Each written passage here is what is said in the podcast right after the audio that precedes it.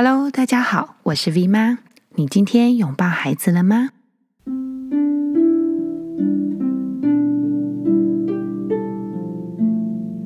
在今天碎碎念开始之前，要先跟大家分享，也谢谢 Weser 跟 Anka 的妈妈在 Podcast 上面给我们一个很棒的文字回馈。很抱歉哦，它是在七月六号所写的，我们竟然现在才听到跟看到哦。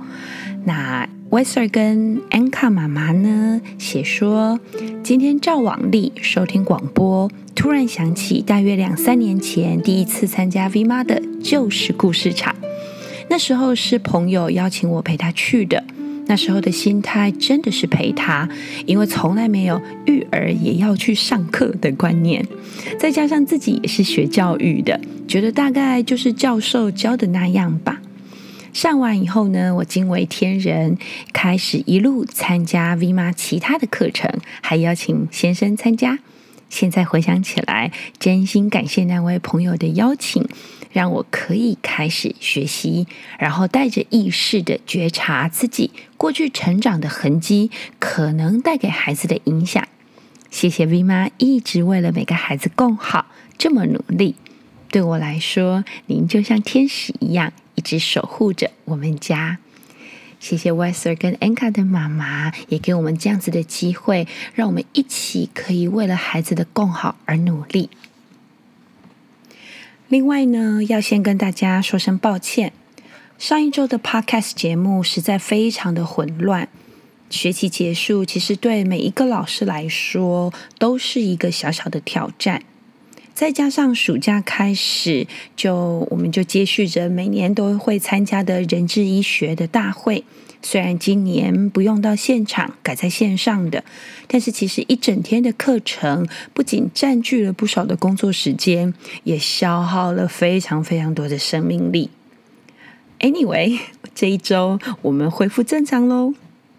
那令人头晕的学期刚结束呢，紧接着就是暑假第一天，我们学校就开始连续三个下午的线上研习。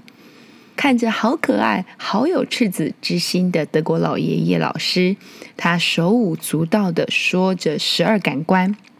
七大生命历程，和孩子们在课堂上、在学习上的协助与互相支持。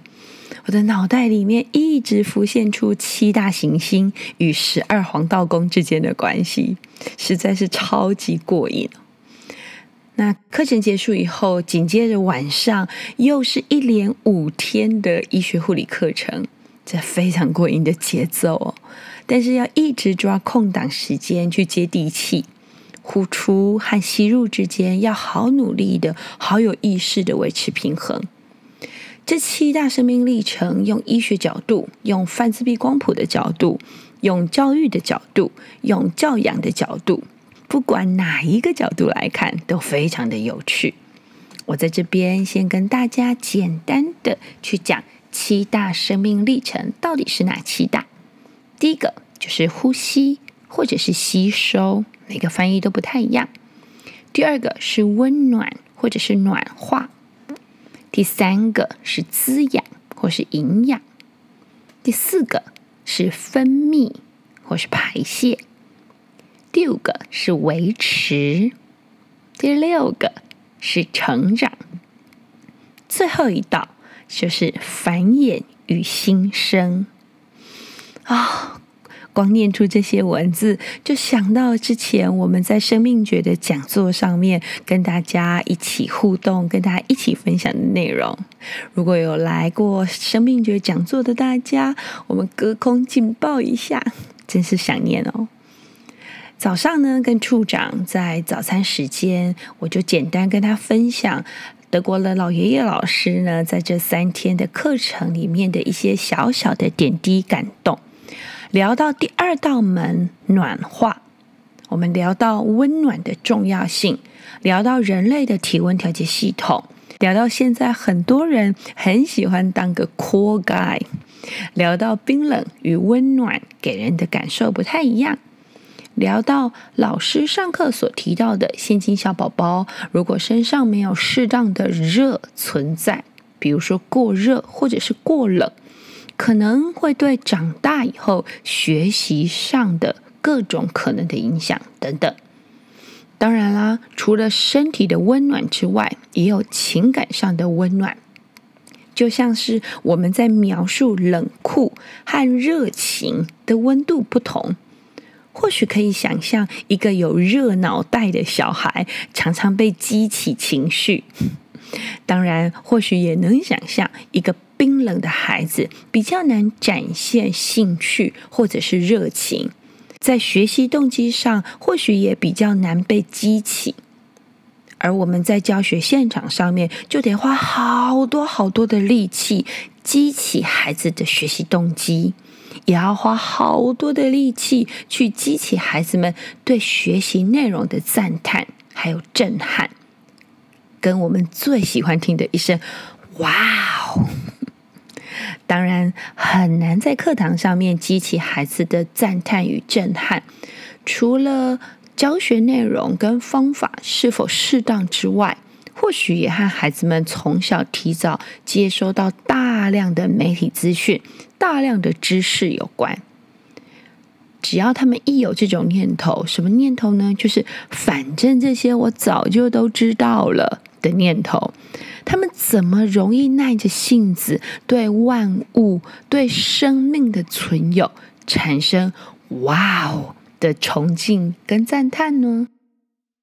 很重要的是呢，德国老爷爷老师有提到，小时候如果没有经过适当暖化或是温暖的小孩，他们长大以后的照顾方式，例如，如果是因为小时候的温热不适当而造成未来学习上的没有动机，我们可以在长大以后给予他适当的火。什么叫做适当的火呢？例如，他说在德国的幼儿园里头常常见到的火炉，或者是找时间、找适当的时机让孩子生火、引火，或者是像煮饭、烹饪也有火等等，来提供孩子暖化历程的动能，或是让他可以跑一跑、跳一跳。玩一玩打架的游戏、运动等等，让孩子的身体可以发热，取其内在之火。这些呢，都是很棒的对应的协助。其实这段话我自己非常的有感觉，因为即将升国二的正男呢，他从没有满月就是一个。呃，异位性皮肤炎的宝宝，他不常发烧，而且他也不太爱穿衣服。他的体温调节能力事实上不太好。大概在十一岁左右，我们才第一次听他喊冷。长大以后呢，他展现出他非常喜欢冷酷科学知识的特质。当然，身为爸爸妈妈的我们，使尽全力在他小时候帮忙抓住平衡点。我们非常期待他能冷静专注的思考之余，也能有温暖的情感、有同理心，而且也能有热情、有毅力的四肢去实践。很有趣的是呢，这小子从小就很爱火，从钻木取火啦、煮饭生火啦，再看到那种回收、回收再回收的纸类，他就想要拿来去烧。一直到化学实验的烈焰的燃烧，他是无一不爱。我们并没有禁止正男这个奇特的兴趣，反而我们从小就跟正男说，如果他想要烧东西，可以，但是爸爸呢，一定要在身边，保护燃烧的安全。当然，我们也借机教导孩子安全引火的知识，也为此呢，我们在家四处放置灭火器，以防万一。每一次呢，在侧面欣赏他关火的表情，然后再看着他享受着火焰时的那种片刻的宁静，总觉得他好像在火焰当中，似乎在吸取某一种我无法探究的养分，就像在吸取太阳的光与热一样。我还记得有一次，我们坐着，然后看这个熊熊的火堆，